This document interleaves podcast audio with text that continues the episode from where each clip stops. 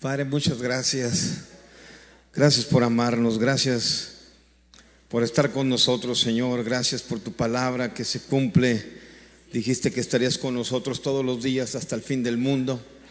Gracias, Señor, porque tienes planes de bien y no de mal, de porvenir, de esperanza, para un futuro mejor, para cada persona, Señor, que está aquí, para cada persona que vino por primera vez Tienes un futuro grandioso, Señor, y tú dijiste entonces, vas a venir, vas a hablar conmigo, yo te voy a escuchar, me vas a buscar y me voy a dejar hallar por ti, porque me buscarás con todo tu corazón y te voy a llevar al lugar que prometí que daría a mis hijos, una tierra de libertad, una tierra donde fluye leche y miel. Señor, muchas gracias en el nombre poderoso de Jesús. Amén, amén, amén. Den un aplauso fuerte al Rey.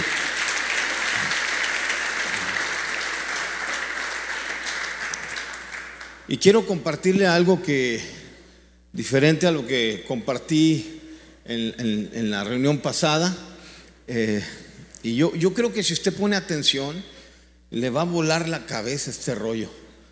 Tiene que póngase así como bien trucha para, para agarrar todo lo que pueda. Eh, nos vamos a un versículo muy conocido por todos nosotros los que leemos la Biblia y está en Juan 10:10. 10.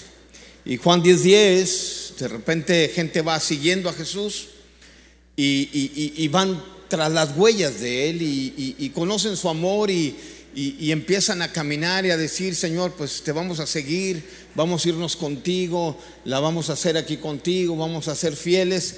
Pero entonces Jesús se detiene para decirles algo que iba a pasar en todos, que que iban a vivir estos, estos atentados y que, y que el, el, que anda como león rugiente buscando a quien devorar iba a venir, iba a tratar de robar incluso lo que tú recibas hoy, cuando sales de aquí, si va a seguir intentando robarte lo que tú tienes, robarte lo que tú posees. Entonces Jesús les dice en el versículo 10, el ladrón no viene sino para hurtar, matar y destruir. Y luego dice, pero yo he venido para que tengan vida y para que la tengan en abundancia. Entonces, eh, hay un ladrón, Satanás, el diablo, el enemigo, el chanclas, como, como tú le digas, ¿verdad? Pero, pero hay un ladrón que anda así, como león rugiente, buscando a quien devorar, buscando a quien robar.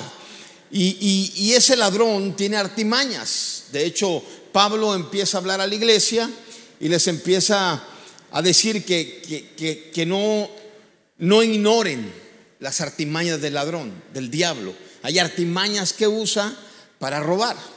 Yo, ah, yo no sé si lo voy a balconear o no, pero, pero vamos a decir que ya lo que le voy a preguntar ya usted no lo hace, ¿verdad? Pero ¿alguien aquí en alguna vez robó algo? Las cámaras, por favor, hace. La mayoría, algún lápiz, una fruta del mercado, algunos hicimos atracos más y algunos tienen cara de que no, pues atracaron todo lo que se les cruzó, ¿no? Pero eh, un ladrón cuando va a robar, el ladrón lo que quiere es que, que tú ignores que te quiere robar. Si tú haces un plan para robar a alguien, quieres que ignore que la persona que vas a robar, pues eso, que lo ignore. Ahora, el, ladrón que viene a hurtar, matar y destruir, Pablo dice, no ignores sus artimañas, ponte trucha. Ese ladrón o cualquier ladrón lo que hace es forza chapas, quebra ventanas, mira descuidos. Y cuando estás descuidado, te roba. Cuando no estás en el cantón, pues sí sabe lo que es cantón, ¿verdad? ¿Sí? Sí, ok. A ver, diga cantón. Ah, no, pues sí sabe. Entonces forza las chapas, quebra ventanas y se mete a la casa para robar. Este ladrón es así, igual que todos los ladrones, usan artimañas y quieren robarte. Pero hay una, hay una cuestión en, la palabra que, que, tienes que entender, por, precisamente por lo que Pablo dice, que no ignores las artimañas. Ahora, la mayoría de nosotros, los que hemos venido a la congre, a la iglesia, hemos leído la Biblia, de repente como que se nos despierta algo y nos ponemos abusados y en algunas cosas no se nos duerme el gallo para que el ladrón no nos siga robando. ¿verdad? Y, ya, ya hemos descubierto algunas artimañas que el ladrón, porque por, ejemplo, yo ya descubrí algunas artimañas cuando quiere venir a robarle a mi matrimonio la paz. Cuando viene querer venir a robarle a mi matrimonio la lealtad, la fidelidad. O sea, ya descubrí algunas mañas y artimañas del ladrón que me hace estar abusado. Pero hay una artimaña muy impresionante que ha usado el ladrón y que, hoy tú la vas a descubrir. Y mira, vete a Proverbios 29, 24. Si tú traes Biblia, si no, ahí lo van a poner en la pantalla. ¿Cómo dice ahí? A ver, léalo así en voz alta.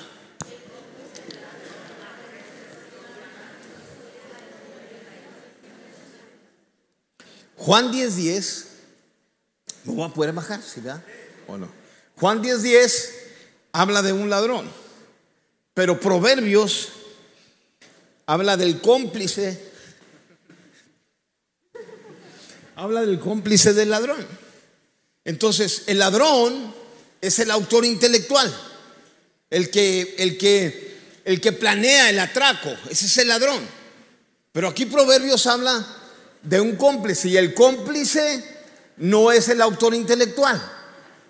El cómplice es el que se asocia con el ladrón para cometer un crimen o una fechoría. Pero tanto peca el que mata la vaca. ¿Verdad? Si se sabe ese versículo, ¿verdad? Ahora, cuando usted mira esta artimaña del ladrón que le ha pegado a muchos, el, ladrón forza chapas, quebra puertas, quebra ventanas, forza chapas de las puertas y se mete para robar lo que tiene. Y, ya, ya tú has puesto candados y has puesto eh, seguridad en las ventanas para que ese ladrón no se meta. En algunas áreas de tu vida has puesto seguridad para que no se meta, pero la bronca es que esta artimaña que usa el diablo, el ladrón, o sea, se ha metido a todos los cantones. Este, ¿puedo tomarte aquí como ejemplo? ¿Está bien o no? Aquí, aquí ustedes dos. ¿Son matrimonio? Sí, ok. ¿Puedo pasarme para allá? amigo, ¿cómo te llamas? Eduardo. Amiga, ¿cómo? María Elena. Déjeme le digo el ladrón. El ladrón viene a hurtar, matar y destruir. Y al ladrón le hierve la sangre por ofender a Marielena. ¿Sí, va? Al ladrón le hierve la sangre por ofender a Marielena. Al ladrón le hierve la sangre, al diablo le, hierve la sangre por denigrarla, por, por, perjudicarla. Al ladrón le hierve la sangre por gritarle, ofenderla. Al ladrón le hierve la sangre, dijéramos, se le cuecen las habas por hacer eso con María Elena. Pero resulta ¿Cuánto tiempo tienes conociendo del Señor, más o menos? Diez años. Pero resulta que cuando María Elena vino al Señor, la vida de ella, dice la Biblia, está escondida con Cristo en Dios. Y el diablo, el ladrón, no la puede tocar. Entonces, como el diablo, el ladrón, no la puede tocar, busca un cómplice que le diga a ella lo que el ladrón, el autor intelectual, quiere decirle. Y el mejor cómplice para hacer eso con María Elena, el mejor cómplice para hacer eso con la patita, que es mi esposa, soy yo. No soy el mejor cómplice ni lleno las características para ofender a María Elena. Hay un cómplice que llena las características. Y ahora resulta, fíjese este jale, ¿eh? que el ladrón, la artimaña que usa, ya no tiene que forzar puertas ni tiene que quebrar ventanas porque agarra un cómplice que traiga llave del cantón. Si me explico? Entonces se mete a través de un cómplice. Ahora al ladrón le hierve la sangre por faltarle el respeto a Eduardo. Al ladrón le hierve la sangre por robarle la autoridad de Eduardo.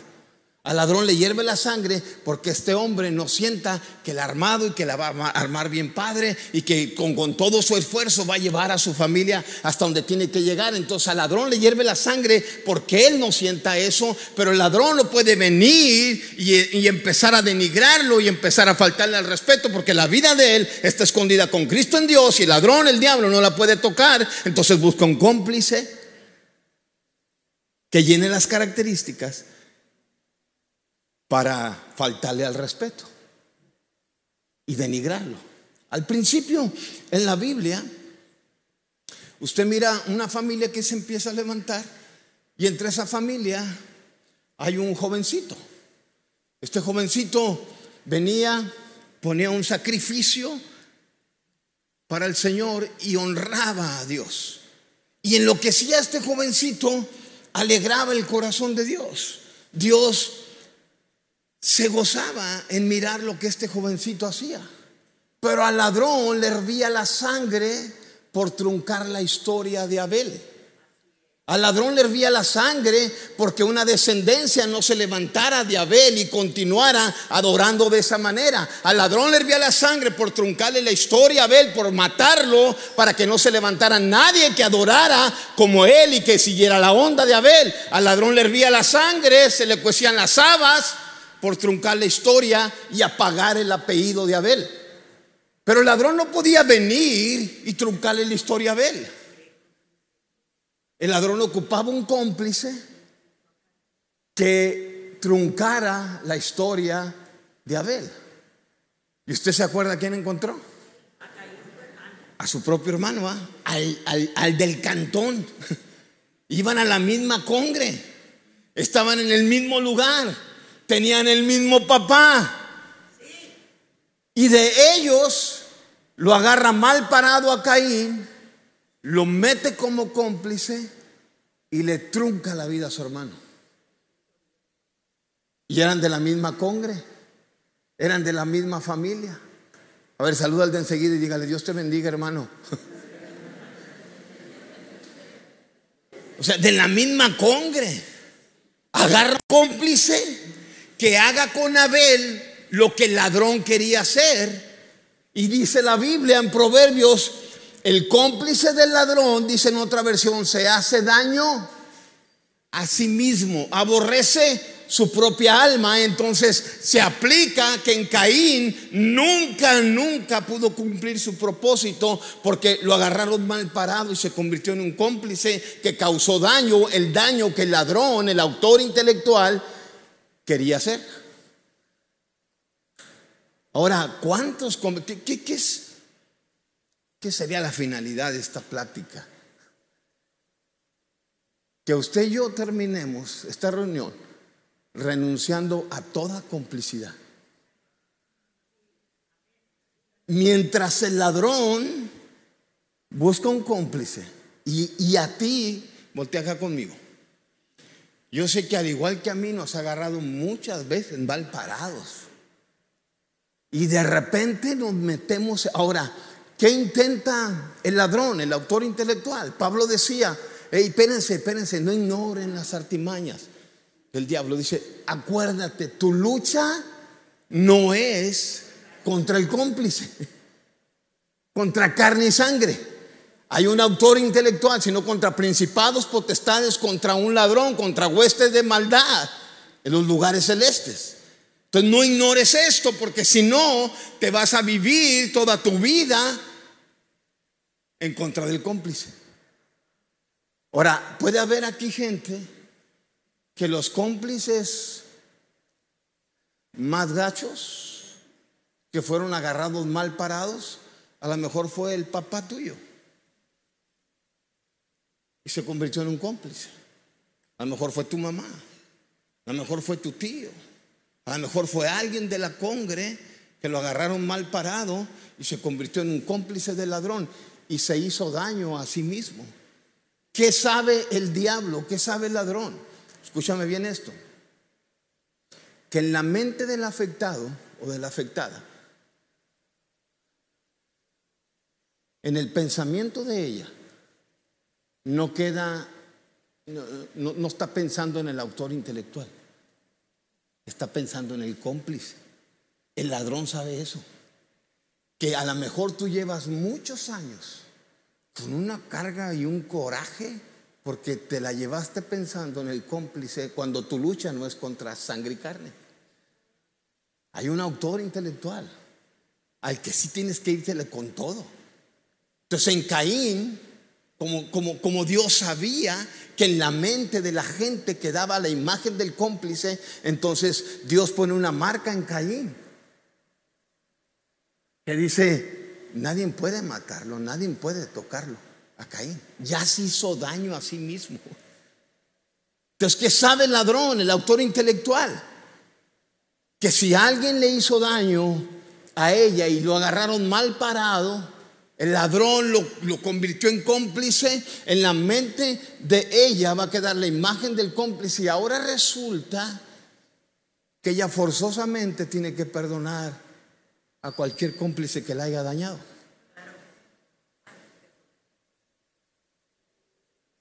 Porque si no perdonas a la gente, a los hombres, al cómplice que te dañó, que no cumplió su promesa, que te dijo, prometo serte fiel, estar contigo en las buenas y en las malas, en salud y en prosperidad, en salud y en enfermedad, en, en escasez y en prosperidad, y no cumplió Tú tienes la imagen del cómplice. Y cuando tú vienes al Señor, el Señor te dice, no, tienes que perdonar cualquier cómplice por más daño que te haya hecho. Había un hombre en la Biblia. ¿Sí, me está entendiendo o no? Yo, yo me entiendo. Había un hombre en la Biblia que era bien fiel. Era increíble la manera en que este hombre trabajaba para que el reino avanzara. Y este hombre un día buscó cómo formar familia. Este hombre buscó cómo armarla con alguna mujer que pudiera capearle y que pudiera compartir con él los años de su vida. Y era un hombre fiel y leal. Entonces empezó a buscar y la mujer más bonita del barrio le capió. Y le dijo, sí. Pero al ladrón le hervía la sangre por destruir el matrimonio y robarle a su esposa a Urias Eteo. Pero el ladrón no podía venir contra Urias Eteo y robarle a Betsabé. Ocupaba un cómplice que llenara las características para hacer con Urias Eteo lo que el ladrón quería hacer. ¿Y usted se acuerda quién encontró como cómplice? ¿A quién? Y David tenía un corazón como Ah, entonces los hombres y mujeres de buen corazón también pueden entrar en complicidad. O sea, quiere decir que muchos padres de familia han sido los cómplices perfectos para truncarle la historia a sus hijos. Si somos de buen corazón, ¿cómo se te ocurre, Tony, pensar que yo voy a dañar a mis hijos? Ah, porque hay cómplices que los agarran mal parados. Y el ladrón, a través de ese cómplice, sabe que el ladrón quiere perturbar la mente de su familia, ofenderlos. Pero el ladrón sabe que las palabras de vida y de muerte no fueron puestas en la boca de él, fueron puestas en nuestra boca. Dice, porque te doy el poder en tu lengua en tu boca, mencione su nombre de usted, está el poder de la vida y de la muerte. El ladrón no lo tiene. Entonces el ladrón busca a alguien que tenga eso para que le diga a sus hijos lo que él quiere decirle. Si esto no le vuela la cabeza, si esto no le hace renunciar a una complicidad en la que usted ha caído, híjole, yo creo que Dios quiere hablarle a usted y quiere hablarme a mí. Jonatán era un muchachito que respetaba a su papá. Jonatán estaba destinado a vivir en el palacio por el resto de sus días. Él tenía que caminar como príncipe siempre, cantar las canciones que se cantan en el palacio. Nadie podía sacar a Jonatán del palacio. Él era parte, recorría los pasillos del palacio a la hora que quería, cantaba los cantos del palacio, se sentaba a la mesa en el palacio y comía de la comida que el rey comía. Pero al ladrón le hervía la sangre por truncar la historia de Jonatán. Pero el ladrón no podía truncar la historia de Jonatán, necesitaba un cómplice que truncara la historia de Jonatán. Y el carácter, la terquedad, la falta de respeto, el lanzar lanzas sobre otros sin atender sus broncas, convirtieron al papá de Jonatán, llamado Saúl, en el cómplice perfecto para truncarle la vida a su propio hijo.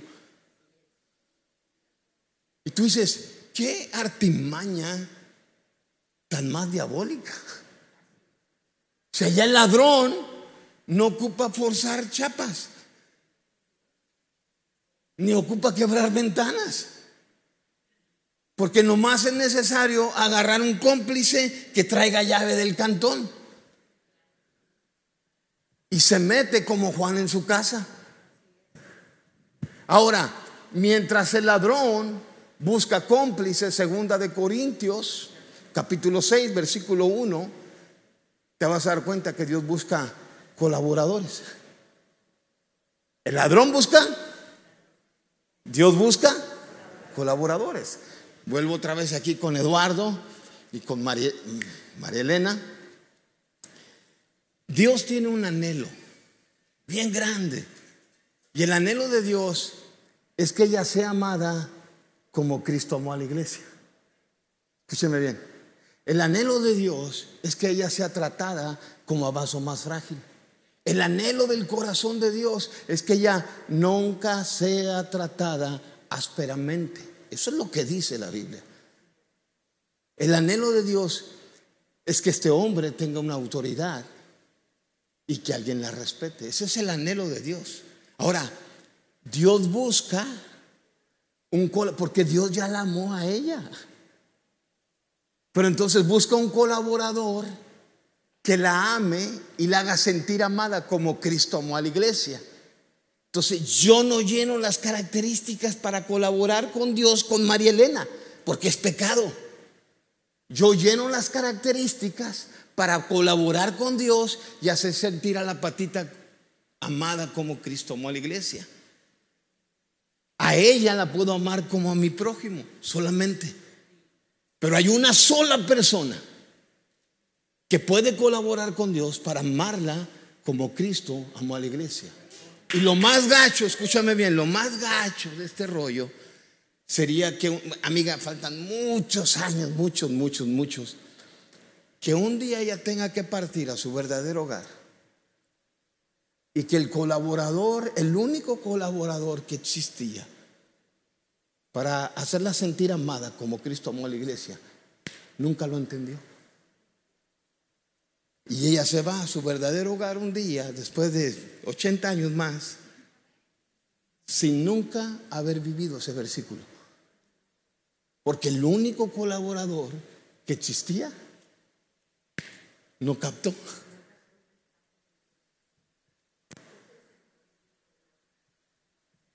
Entonces, Dios busca colaboradores. Déjeme le cuento un poquito de Rafa, Rafita. A Rafita lo perjudicó su papá. Me llegó al centro de rehabilitación usando heroína. Y, llegó y tenía tres días, Rafa, cuando un día yo me despierto, ay, tengo que ver si me alcanza este jale. Un día me despierto en la mañana en la casa, está la patita, mis hijos, y, y me despierto y dije, ¿cómo podemos llegar a la gente de los puentes? A la gente que duerme en las bancas de los parques, ¿cómo puedo ir? Y, decirles que les amamos. Y, entonces dije, ah, vamos a llevar un burrito y un café. Hacemos burritos, hacemos café y nos vamos abajo de los puentes, vamos, abrazamos a la gente, abrazamos a los que están en las bancas de un parque, dormidos, acostados, viven allí, les damos un burrito y un café, les decimos que, hey, ¿qué onda? Quiero darte un abrazo.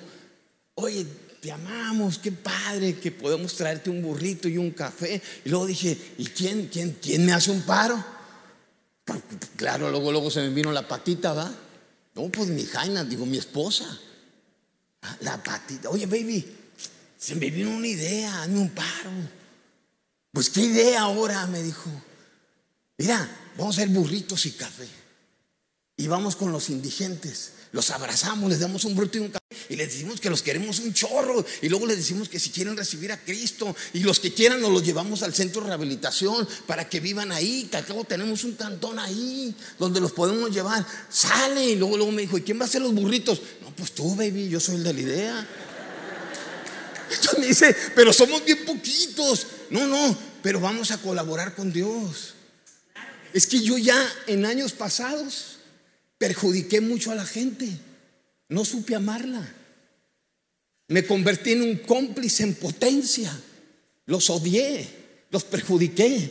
Y ahora anhelo convertirme en un colaborador de Él. Hay que hacerlo.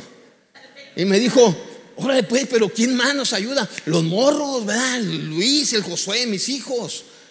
Hay que ir con ellos. No, pues tú crees que nos van a cambiar, se van a acabar los burritos antes de llegar. Estos morros comen como locos, pues. Ah, no, no, pero hay que decirle a los los ay, ¿qué onda? Vamos a, vamos a ir a los. Aquí sí a ustedes no les voy a pedir nada, a ustedes les voy a decir lo que vamos a hacer. ¿Ah? Vamos a llevar burritos, café, vamos a amar a la gente, vamos a abrazarles, decirles que lo queremos un chorro. Si se quieren ir a la casa de rehabilitación, los llevamos y ahí los vamos a ver restaurados. Vamos a colaborar con Dios. Entonces me dijo mi hijo mayor, papá, pero, pero nomás somos nosotros. Entonces yo dije, los del centro. Entonces le hablo al director, canal, júntame la plebe ahí. Quiero tener una. Oye, se me ocurrió una idea. Y estos muchachos y señores del centro son los colaboradores efectivos. Y metiendo. Y cuando les estoy diciendo la, oye, vamos a llevar burritos y café. Vamos a amar a la gente. Y Rafita, que tenía tres días todavía temblando por la falta de heroína, todavía pensando si se iba a quedar o se iba a salir a inyectarse heroína.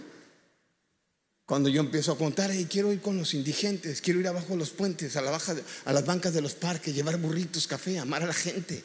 Vamos a colaborar con Dios. Y Rafita empieza a llorar y llorar y llorar. Y ya cuando termino, todos me dijeron, sale, vamos. Simón, nosotros vamos contigo. Oye, pero, pero todavía andamos con la malilla, no le hace, pues vamos a dar un burrito temblando y el café temblando y ya. Pero vamos a amar, porque una malilla no te impide amar, ni colaborar con Dios. Es solamente una malilla. Entonces me dijo Rafa, llorando, levanta la mano y me dice, yo puedo ir con usted, oiga. ¿E-, ¿Ese es el tiempo que me queda? Ok. ¿O es el tiempo que ya me pasé? Bueno, ahí de todo modo dice, sonríe, estás bien vivo. ¿ah? La gente, toda la que está en transmisión, les queremos un chorro. ¿eh? No había sonreído, pero ahorita ya estoy sonriendo. Y entonces Rafita levanta la mano y me dice, ¿puedo ir con usted, oiga? Le dije, sí, me dijo, nomás que tengo tres días, todavía estoy pensando si me voy a quedar o me voy a ir. Siento una urgencia de inyectarme heroína, pero ¿puedo ir con usted? Le dije, sí, me dijo, vamos. ¿Qué vamos a hacer? Vamos a llevar un burrito y un café. Vamos a abrazar a la gente, le vamos a decir que la amamos. Vamos a orar por ellos. Si podemos, nos los traemos aquí a la casa. ¿Está bien? Sí, ¿puedo ir con usted? Estás en la lista, papá.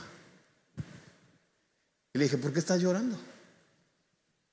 Y me dice, yo tenía siete años cuando visitaba a mi papá en la banca de un parque. Él se convirtió en alcohólico.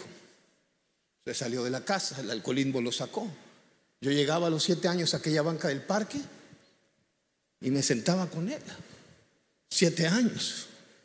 Era todo silencio en esa banca del parque. De repente él rompía el silencio, volteaba conmigo con el aliento alcohólico volteaba conmigo y me decía, voy a salir de aquí, hijo. Te voy a ver crecer, te voy a amar. Voy a llegar a casa. Nunca te va a faltar mi abrazo. Voy a ir a los juegos de béisbol. Te voy a aplaudir. Voy a gritar, ese es mi hijo. Entonces yo iba y lo visitaba. Iba el siguiente domingo, todo silencio. Y él volvía a romper el silencio diciéndome las mismas palabras que me había dicho el domingo pasado. Voy a salir de aquí, te voy a crecer, voy a estar contigo, te voy a amar. Cuando cumplí 10 años, me dijo, iba enojado ese día.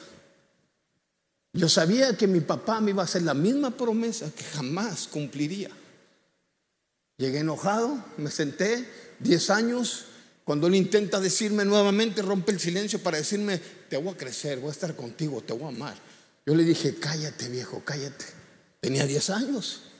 Le dije, cállate, cállate ya. Nunca has cumplido.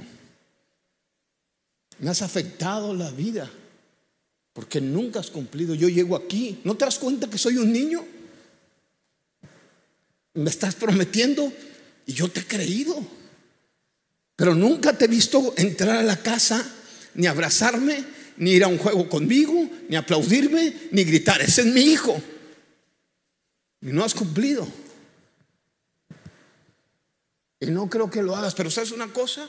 Le dijo Rafa a los 10 años. Yo voy a crecer. Y cuando yo crezca, voy a venir y te voy a sacar de aquí. Te voy a llevar a casa. Te voy a hacer que me mires ver crecer, que, que me mires crecer.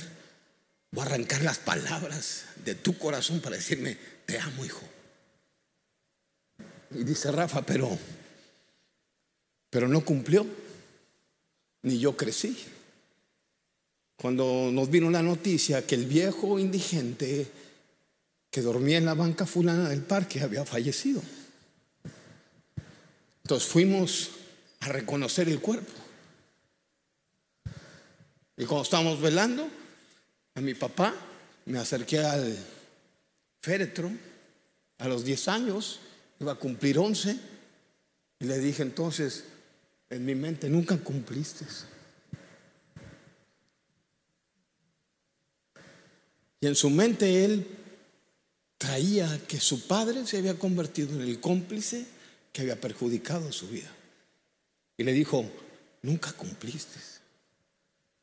Pero luego, oiga, le pedí perdón. Y le dije, perdóname viejo, porque no crecí. Y yo tampoco te cumplí. Entonces me dice Rafa, y hoy usted me está invitando a colaborar con Dios para ir a hacer con alguien más lo que nunca pude hacer con mi papá. Y me dijo, apúnteme, oiga. Le dije, hoy mismo nos vamos en la noche. Y nos fuimos aquella noche. Rafa iba nervioso, iba en la B. Yo iba con los muchachos del centro. Llevamos eh, eh, burritos, llevamos una cafetera y, y llevamos todo este rollo ahí. yo miraba a Rafa sentado en uno de los asientos de la ven y lo miraba nervioso y, antes de llegar pidió, hey, ya puedo tener el burrito y el café. Y yo lo miré haciendo eso, entonces le dije a la persona que está enseguida que me diera quebrada y me senté ahí con Rafa, lo abracé y le dije, todo está bien, papá, todo está bien. Sí, pero este, nomás estoy pidiendo para de una vez ir preparado con el burrito y el café. Sí, ahorita vamos a llegar, mijo, vamos a llegar ahorita. Oiga, pero vuélvame a decir, ¿qué vamos a hacer? Le vamos a dar un burrito y un café a la gente. Los vamos a abrazar. Y Dios te va a decir qué hagas. ¿Está bien? Sí, está bien. Mira, yo me voy a llevar el burrito y el café, me voy a ir atrás de ti. Y hermano, me di cuenta en esa escena como una persona que tenía un cómplice metido aquí se convirtió en un colaborador de Dios para borrar la imagen del cómplice. Porque el cómplice que dañó la vida de Rafa, que había sido su papá, también había sido tomado mal parado y se perjudicó a él mismo, como dice la Biblia.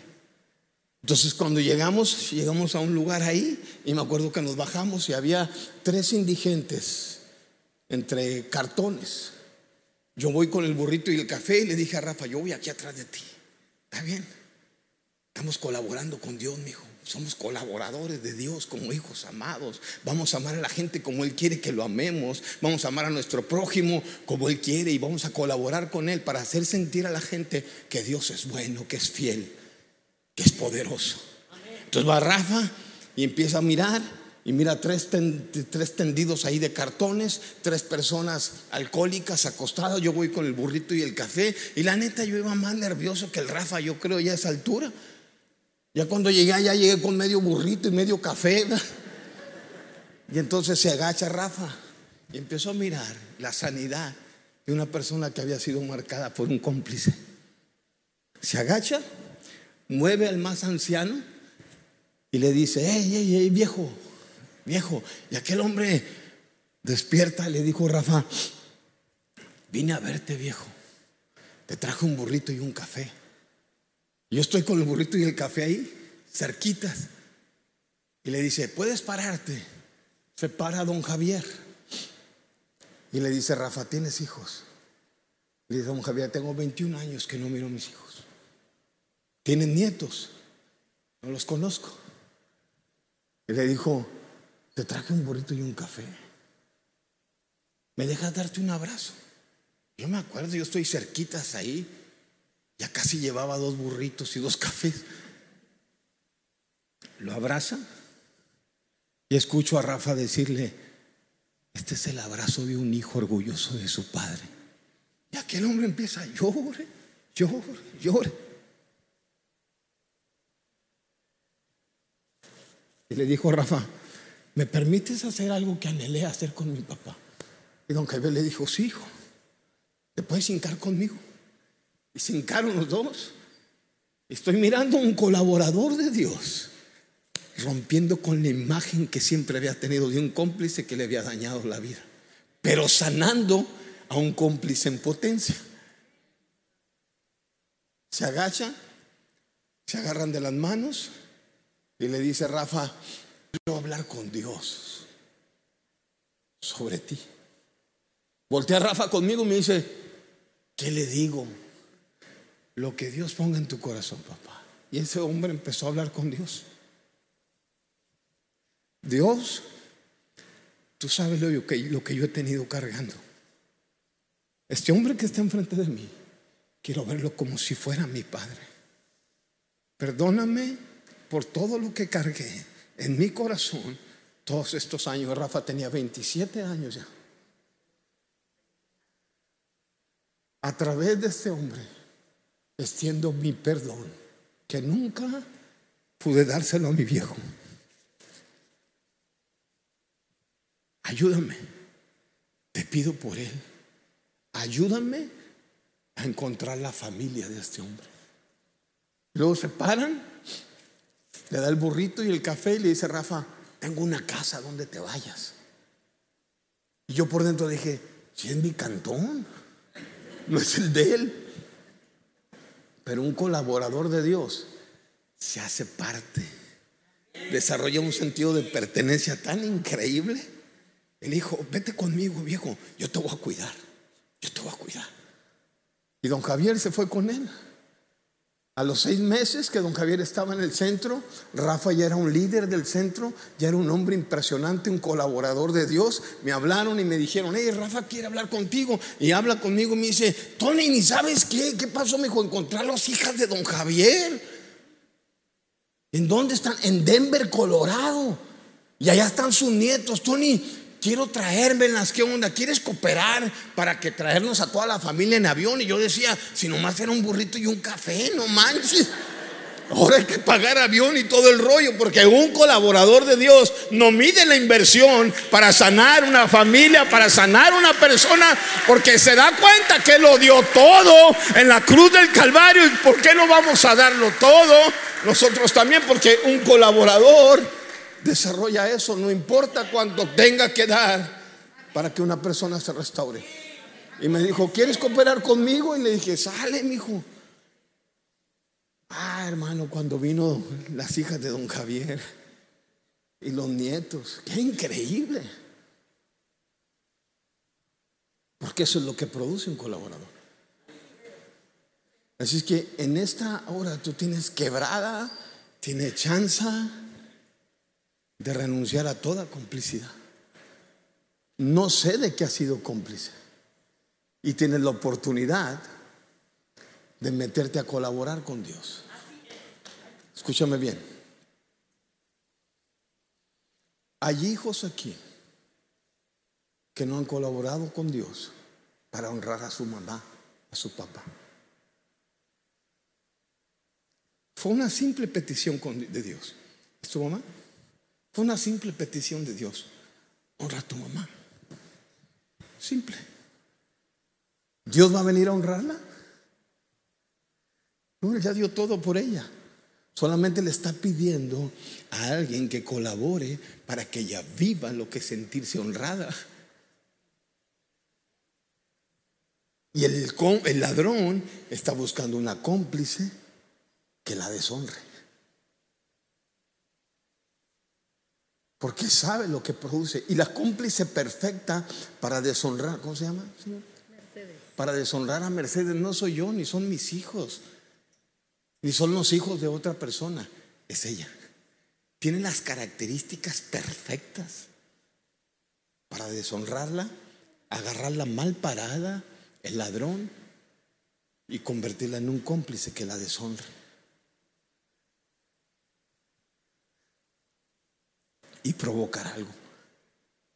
Pero también tiene las características, las características perfectas para colaborar con Dios y escuchar de parte de Dios.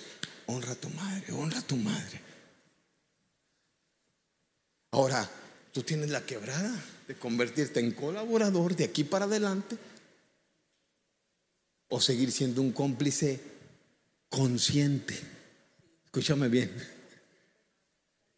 Eva se convirtió en una cómplice engañada, porque ahí dice la Biblia, y la serpiente la engañó. Pero Adán se convirtió en un cómplice consciente. De aquí en adelante, si tú sigues siendo un cómplice, eres consciente. Si tú colaboras con Dios, también eres consciente. Termino con esto. Los voy a poner un ejemplo nomás también.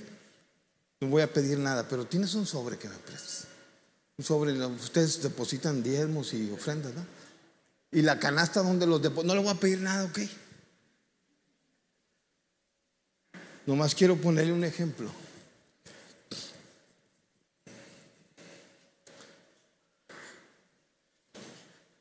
Ahí pon la cajita, ¿no? Y mire lo que Dios dice.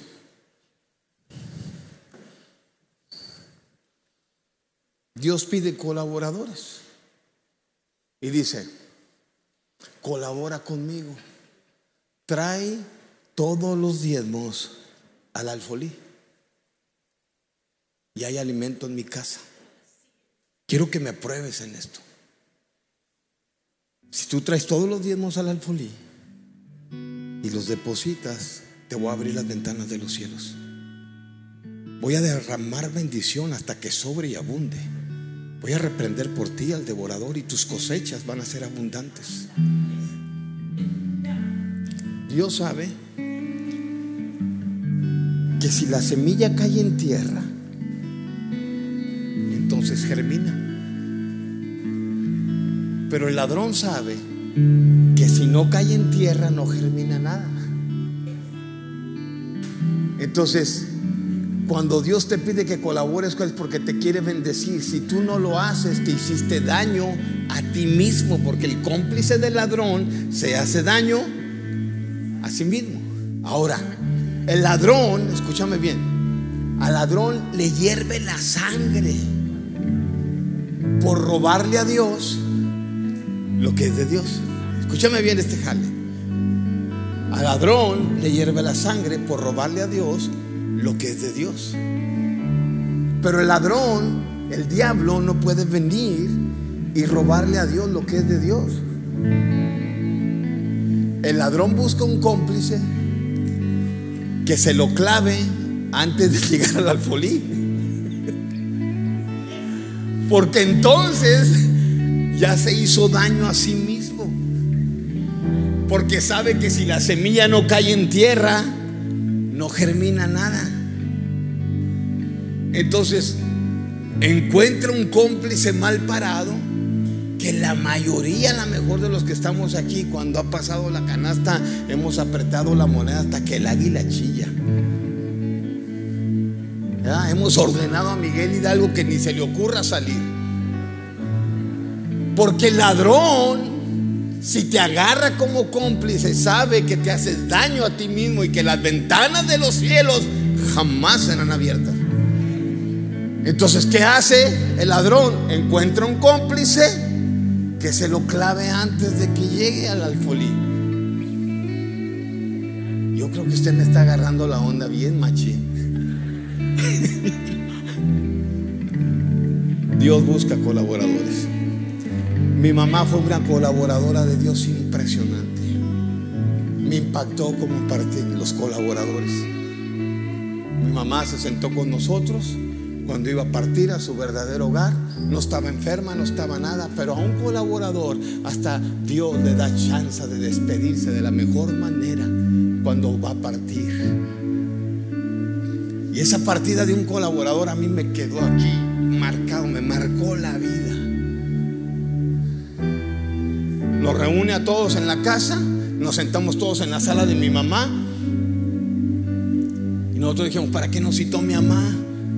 Y nos dijo a todos, hijos, quise citarlos porque, pues vamos a cantar primero un corito, ayúdenme a cantar, dijo mi mamá.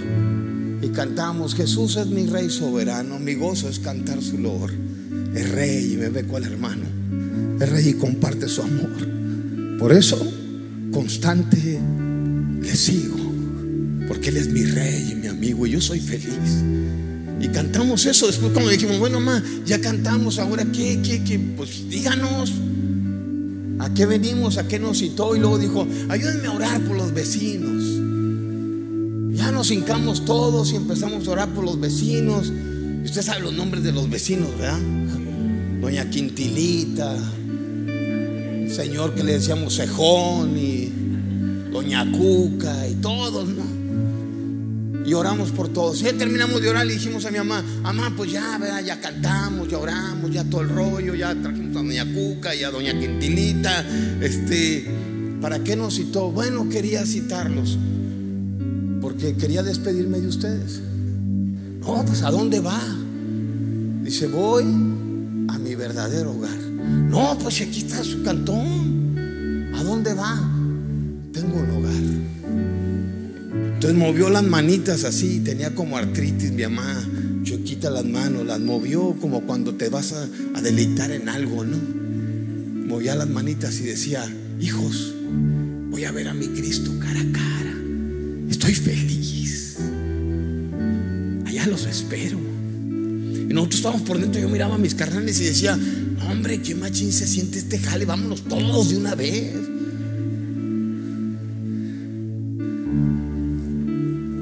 Me dijo mi mamá, me miró aquel día y me dijo,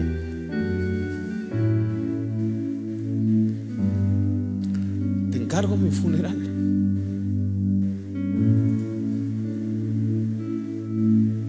Dile a tus hermanos que me canten esto.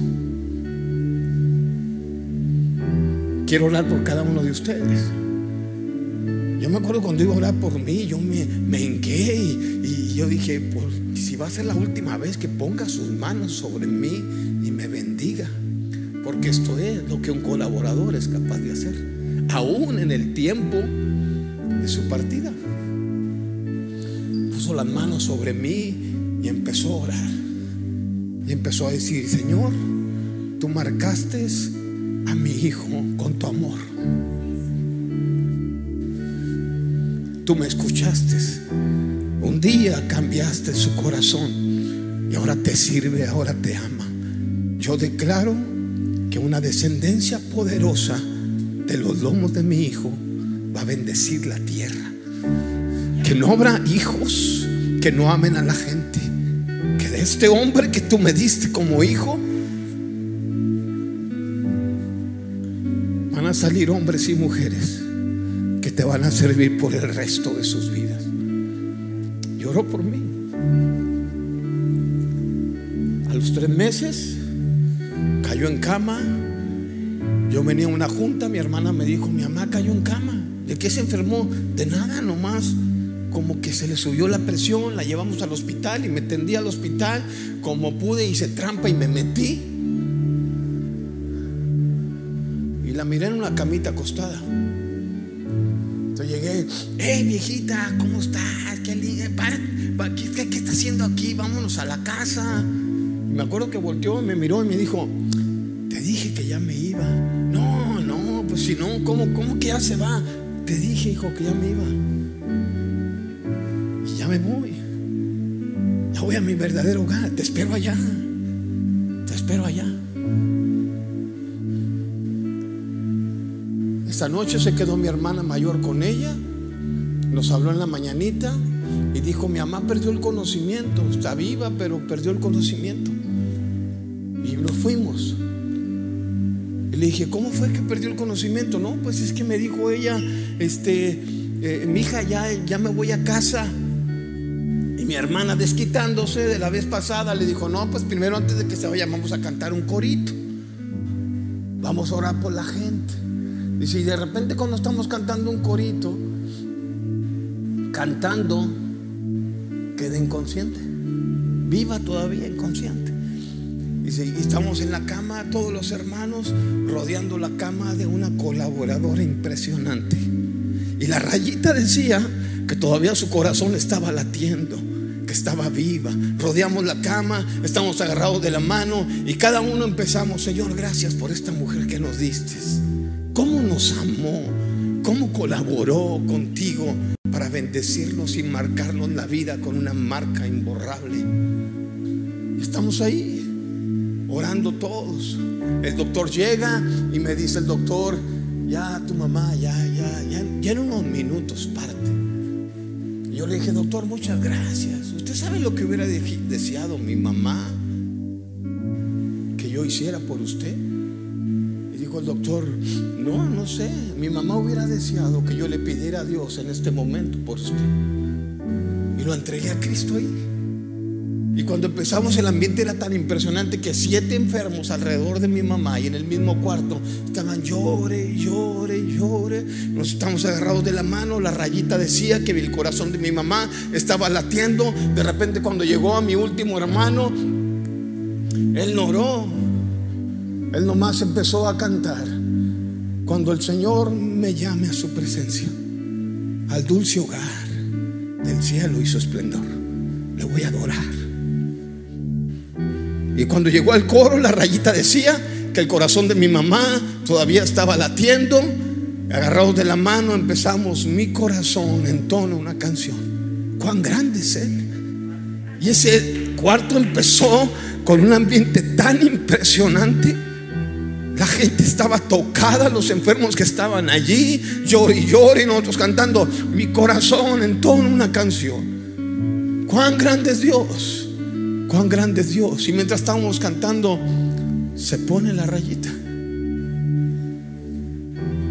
Yo le dije a mis hermanos, qué increíble persona, qué colaboradora tan más increíble. Si así parte un colaborador, así quiero partir yo un día. Y nos marcó la vida porque no hay colaborador de Dios que lo marque la vida de alguien. No hay colaboradores aquí que no vayan a marcar la vida de tantos corazones en esta ciudad de Culiacán. Si tú colaboras con Dios y tú renuncias a toda complicidad, hay miles de gentes que vienen atrás de ti y van a ser marcados con una marca imborrable. Esa gente un día los vas a escuchar decir, no hay angustia, no hay cuchillo, no hay desnudez, no hay hambre, ni ángeles ni principados, ni lo presente ni lo que venga, ni la vida ni la muerte podrá jamás quitarme esta, esta marca del amor de Él en mí. Cierra tus ojos ahí poquito.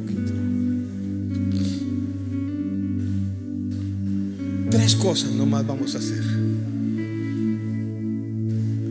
Ahí donde tú estás, ahí nadie, nadie, nadie sabe en qué te ha agarrado mal parado el ladrón y de repente te convertiste en un cómplice. No porque no amas, no porque no eres bueno o no eres buena, sino hubo un momento en que te agarraron mal parado.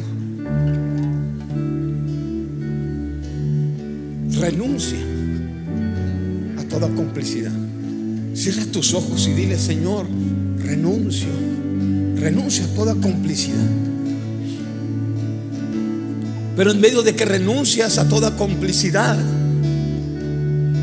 también es un buen momento para que tú extiendas perdón a cualquier cómplice que te haya dañado la vida.